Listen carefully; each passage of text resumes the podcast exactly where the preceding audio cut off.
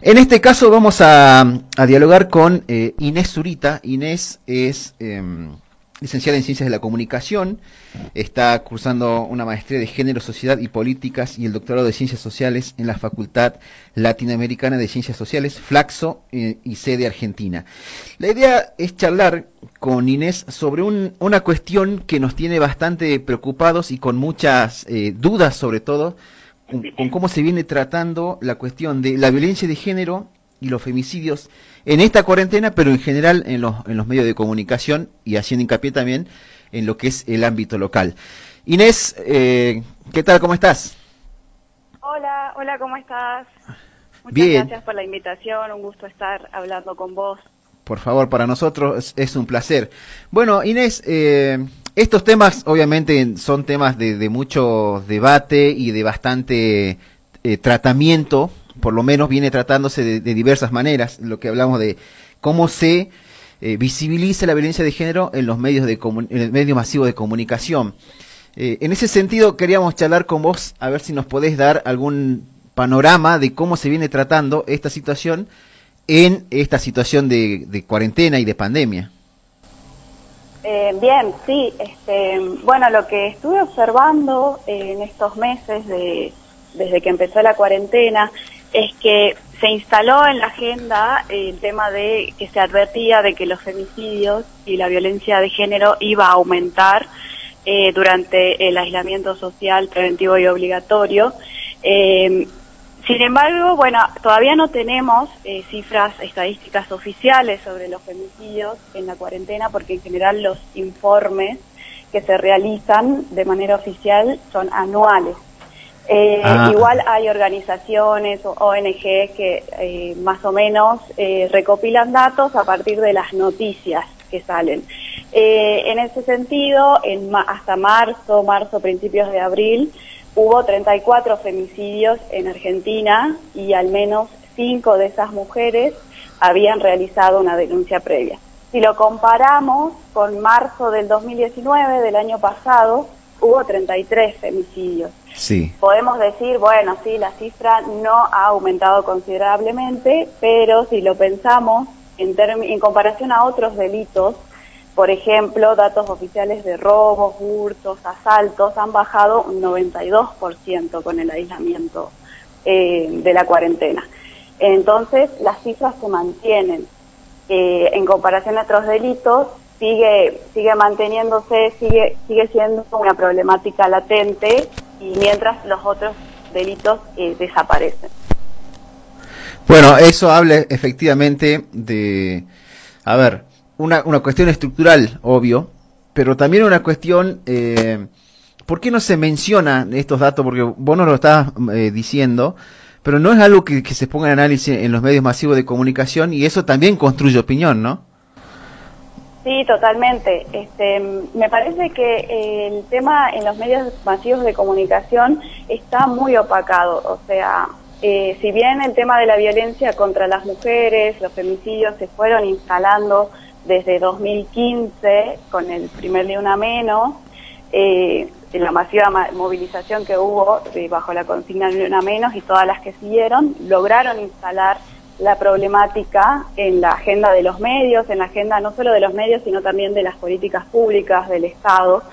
Eh, sin embargo, al ingresar otro problema mayor que es la pandemia en los medios de comunicación, esta problemática queda un poco opacada, pasa a segundo plano, entonces no se visibiliza. Igual este, desde distintos organismos, no es menor que desde el principio de año tenemos un Ministerio de Mujeres, Géneros y ah. Disidencias, eh, que si bien es muy reciente ha tratado de este, reforzar eh, los sistemas de atención y organismos que tienen incumbencia para asistir a las mujeres que padecen violencia, eh, pero sin embargo eh, la, problemática sigue y pierde visibilidad en los medios de comunicación. Este, y algunos casos que sí son este, muy, o sea, que sirven como para espectacularizarlo por determinadas características morbosas, sí se instalan en las noticias pero bueno, tienen un tratamiento bastante cuestionable porque eh, cuando un caso de violencia llega a instalarse en la agenda, se usa como una mercancía por los medios de comunicación. Es decir, este, lo usan para la venta, para captar eh, audiencia, para captar lectores. Eh, por ejemplo, cuando uno prende la tele y ve este, una noticia de femicidio, un tratamiento de una hora, de dos horas, donde se inmiscuyen en detalles morbosos, sangrientos, cómo buscó el arma, cómo era la vida de la víctima. Eh, eso no suma, no suma esa hipervisibilización eh, que hace al mercado, a la venta de estos casos para los medios de comunicación, pero no generan una sensibilización real, no se ahonda en las causas eh, reales, estructurales, culturales de esta problemática y este, se lo muestra como casos aislados, como, como un hecho policial más y no, no, no, no, no tienen un contenido con visión de género, digamos. Es, muy interesante este planteo, Inés, de eh, tomarlo como una mercancía y la idea de, eh, bueno, el morbo, el amarillismo, si hay morbo, si hay amarillismo, solamente si existiera eso, sirve para mediatizarlo o sirve para eh, ponerlo eh, en, la, en la tapa de los, de los grandes periódicos. En ese sentido, bueno, sabemos que vos has hecho un estudio mucho más minucioso y mucho más eh, detallado sobre cómo a partir de, la ley Micaela comienza a tratarse en los medios salteños la cuestión de género. y si uno observa eh, a los medios salteños no hay mucha diferencia respecto del tratamiento de los grandes medios sobre esto del morbo, sobre esto de la hiper eh, visibilización solamente con fines eh, de efecto mediático. sí, yo estoy estudiando actualmente el impacto que puede llegar a tener la ley Micaela en los medios de comunicación, porque la ley Micaela, para quienes no saben, es una ley de capacitación obligatoria para los tres poderes del Estado, para toda la administración pública, en sensibilización cuestiones de género. Eh, esta ley es muy reciente, fue, este, fue sancionada recién en 2019 y se está empezando a implementar desde fines del año pasado y este año. Eh, lo que apunta a lo que apunta esta ley y algunas anteriores, ya como la como la ley de, de 26485 de prevención, sanción y erradicación de la violencia de género de 2009, es correr el foco punitivo de la violencia contra las mujeres y llevarlo a un cambio cultural, a establecer otros modos de, otras representaciones de género, otros roles, corrernos de los estereotipos que están históricamente construidos, porque eso implica pensar eh, la violencia de género desde una manera mucho más profunda. Eh, el femicidio es el último eslabón de una cadena, de un continuum de violencias sutiles, simbólicas, que se reproducen de generación en generación, que se respira en el aire, en las elecciones que hacemos, en las actitudes, en los roles. Es muy sutil cómo se, se reproduce esa violencia en otras modalidades, como es la violencia simbólica, eh, psicológica, sexual, eh, para hasta llegar al femicidio. El femicidio es eh, la punta del iceberg. Entonces, cuando uno, cuando las políticas apuntan a, a, la asistencia de las mujeres que padecen violencia, ya están llegando tarde. ya esa violencia se ha ejercido. Entonces, la idea de la ley Micaela es eh, llegar antes, es cambiar los patrones culturales, eh, generar otros modos de pensamiento, otros roles eh, y otras alternativas para las mujeres. seguramente esto tendrá un impacto, espero, en los medios de comunicación. igual los medios se han visto modificados eh, más allá de una ley, desde el 2015 con el Ni Una Menos, desde los movimientos del Paro Internacional de Mujeres del 8M, son marchas, movilizaciones muy masivas de mujeres que han entrado a la fuerza, a la agenda de los medios y han ejercido una presión para que se modifiquen algunas prácticas. Ahora, eh, se ve que los medios están tratando de ser un poco más políticamente correctos, incluyendo ciertos términos eh, de, que instalaron los feminismos, pero eh, de fondo se siguen viendo las carencias de, perspectiva de género. Si uno tuviera que pensar, eh, Inés, bueno, le cuento la audiencia que estábamos charlando con Inés Zurita, ¿cómo se hace una capacitación masiva o una capacitación de fondo sobre cuestiones de género? Pienso, digo, en la currícula de la escuela, pienso en la cantidad de resistencias que ha tenido desde diferentes sectores eh, la aplicación de la ESI en las instituciones públicas. Eh, digo, esa es una línea a seguir, pero eh, a partir de los medios y cuando surge la cuestión de la libertad de expresión como una como una punta de lanza para decir cualquier cuestión, yo diría, repudiable, ¿cómo se hace ahí? ¿Cómo se balancea? Bueno, el tema de la libertad de expresión eh, me parece que hay que pensarla en términos de derechos. Una vez que la, o sea, uno tiene derecho a la libertad de expresión siempre y cuando esa libertad de expresión no vulnere el derecho de otras personas.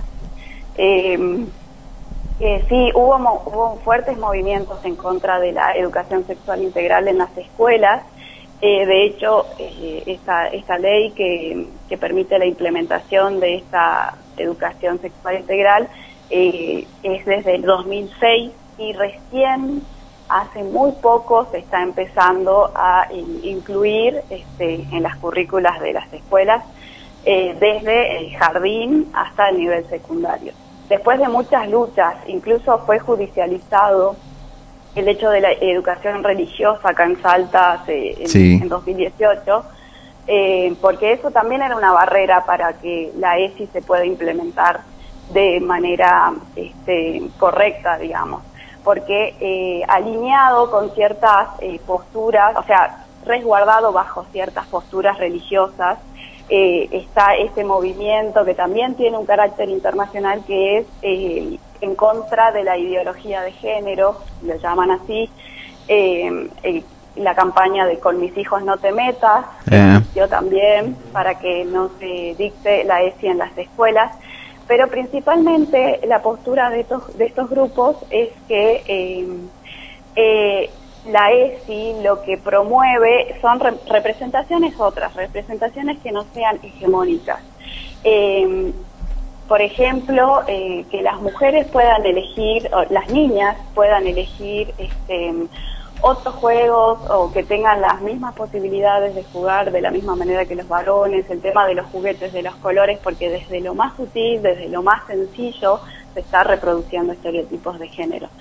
Eh, pero lo que más genera confrontación es el tema de la identidad de género cuando eh, la ESI, los contenidos de la ESI proponen el respeto a la diversidad y a las disidencias, porque cuestiona el sistema eh, cis heteronormativo, eh, ahí aparece la resistencia de estos grupos, porque para ellos una persona no se puede autopercibir de otra manera que no sea con el género asignado al nacer. Pero eso es un acto discriminatorio y además ella está avalado por la ley de identidad de género. Eh, así que bueno, esas son las resistencias, pero la idea eh, de estas políticas como la ESI, como la ley Micaela, es promover otras representaciones, pensar que el mundo puede ser de otra manera, que uno puede elegir roles, puede elegir profesiones, puede elegir acciones, formas de ser totalmente diferentes a las que a los mandatos que recibimos ya históricamente desde hace siglos, tanto mujeres como hombres, como identidades no binarias, personas trans, eh, etcétera. Es este abrirse a la pluralidad básicamente. Bueno, en ese sentido, bueno, creo que vos has tocado ahí un punto fundamental que tiene que ver con la religión en Salta y el, el nivel de conservadurismo y de resistencia que hay a, a los cambios y a, la, a, modificar la, la, cosmovisión que está instalada y que evidentemente también tiene una, un respaldo de otros poderes y de otras eh, de otros elementos que, están más allá de, lo puramente religioso y, o de la espiritualidad, ¿no? Y, hemos visto, como vos decías, campañas brutales en contra de, la aplicación de la educación sexual integral eh, en las escuelas, pero eh, hay una ley que debe cumplirse, siempre se matiza, siempre se tamiza según la institución, según la provincia, según la región, pero creo que sí hay un avance ahí y, no sé, vos como, como docente también y como eh, integrante de equipos de trabajo docente, la formación de profesionales, digo, de cualquier área de, de, de, cualquier área del conocimiento, también debería tener esta, esta mirada o esta perspectiva.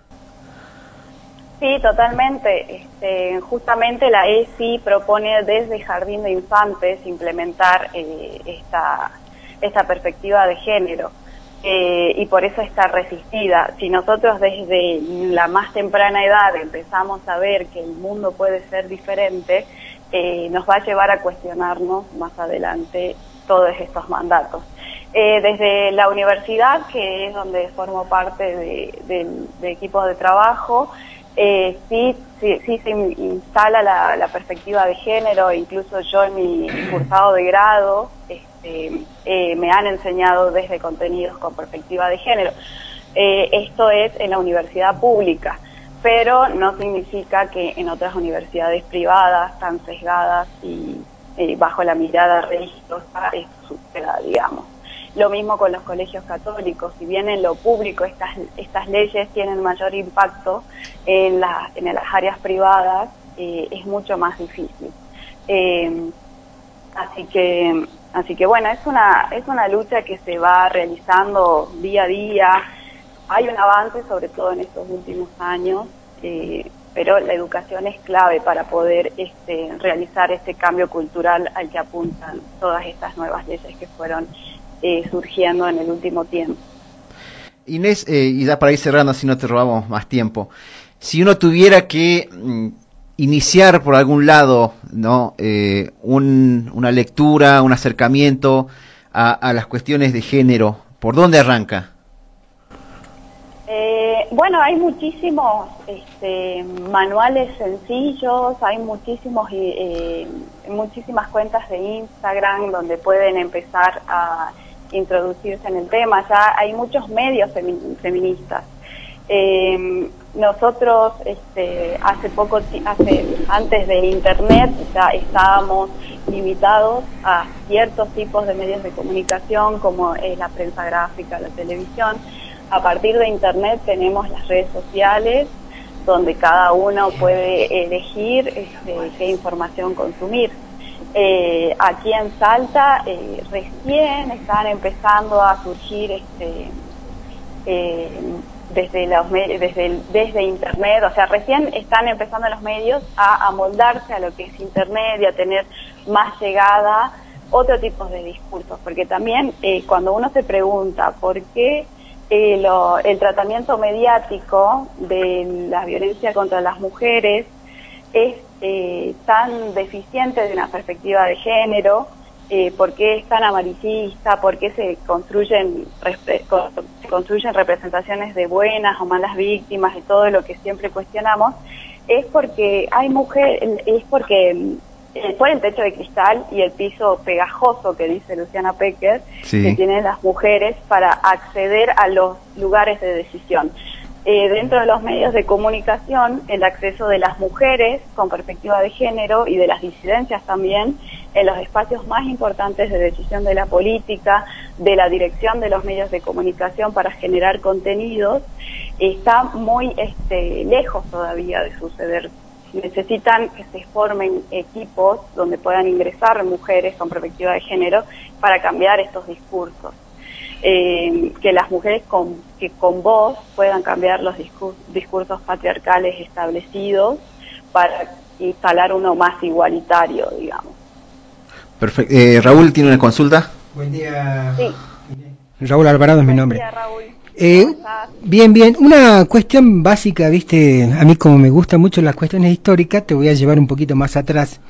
Y le contamos a la audiencia de que el, concepto de femicidio aparece primeramente en la literatura inglesa cerca de 1800, la primera década de 1800, hasta que eh, Diana Russell en aquel famoso este, Tribunal Internacional de Bruselas, junto con Jean Caputi, llevan el término y lo ponen como, ¿no es cierto?, lo conocemos actualmente. Mi pregunta va a esto, a partir de la, eh, digamos, de la aparición, por ejemplo, de la escuela mexicana, como sea Marcela Lagarde, entre otras, ellos agregan que dice que femicidio es una cosa y feminicidio es otra cosa. Entonces, yo digo, me gustaría que nos desasne de esa, cómo es tu mirada con respecto a esta cuestión, porque yo veo constantemente eh, en los medios de comunicaciones es que eh, el término, eh, digamos, de femicidio está presente constantemente. Algunos, este, me acuerdo de una entrevista de, um, de um, a Zafarón en 2012, si no me equivoco, en donde él planteaba también esta idea de que había que hacer una diferencia, desde la perspectiva de la ley, entre femicidio, que es el asesinato, él decía que la legislatura, la literatura eh, legal planteaba de que era eh, el asesinato digamos común de cualquier de cualquier mujer y el feminicidio sí ya entraba en la instancia de la violencia de género el odio de, género y todas estas cuestiones. Vos cómo lo ves a esta digamos disyuntiva teórica eh, bien, esta, estas discusiones se dieron mucho en la década del 90 en México, porque en México tiene otras particularidades diferentes a Argentina o cualquier otro país. Eh, eh, si bien estaba la discusión entre si es femicidio, eh, feminicidio, lo que terminó instalándose actualmente se usa de manera indistinta, de acuerdo a los países, se usa femicidio o feminicidio para referirse a la muerte de mujeres por razones de género. O sea, no se usa femicidio para cualquier muerte de mujer siempre y cuando haya habido una relación de poder por razones de género. Eh, de esto eh, me baso básicamente en, la inclusión del término en el Código Penal en el 2012, eh, cuando se empezó a implementar oficialmente, ya venía usándose en los medios, pero en el Código Penal ingresó en Argentina en 2012. Y es solo en caso de muerte de mujeres por razones de género, donde hubo violencia de género previa, sin embargo, este, hay países que lo llaman feminicidio. De todas maneras, hay autoras como Rita Segato que proponen hablar de feminicidio o femicidio para el caso de, estos hechos que se estaba diciendo y, y, también diferenciarlo de lo que sería el femigenocidio. Y el femigenocidio, acá volvemos a México, que es donde surgió esta disputa, porque en México eh, estuvo y está muy atravesado por lo que son los cárteles de, narcotráfico y los mm, eh, y surgió ahí el caso del campo algodonero donde se arrojaban mujeres asesinadas en los campos de, de, algodón eh, como señal eh, para el otro grupo mafioso, digamos, como un mensaje.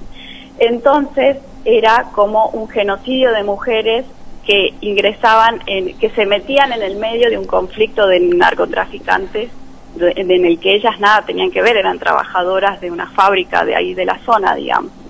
Entonces ahí se habla en esos casos de femigenocidio, eh, diferenciándolo del femicidio o feminicidio. Así ha quedado establecido ahora en el presente. Bueno, eh, muchas gracias Inés, realmente muy aportativa la, la charla.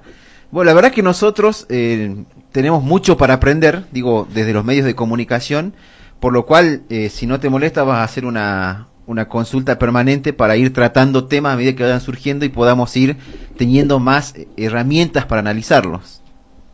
Buenísimo, gracias, muchas gracias por tenerme en cuenta. Bueno. Va a ser un gusto poder ayudarlos a, y charlar estos temas, darle, darle aire, darle visibilidad. Muchísimas gracias por el tiempo, Inés, y nos estaremos eh, comunicando nuevamente.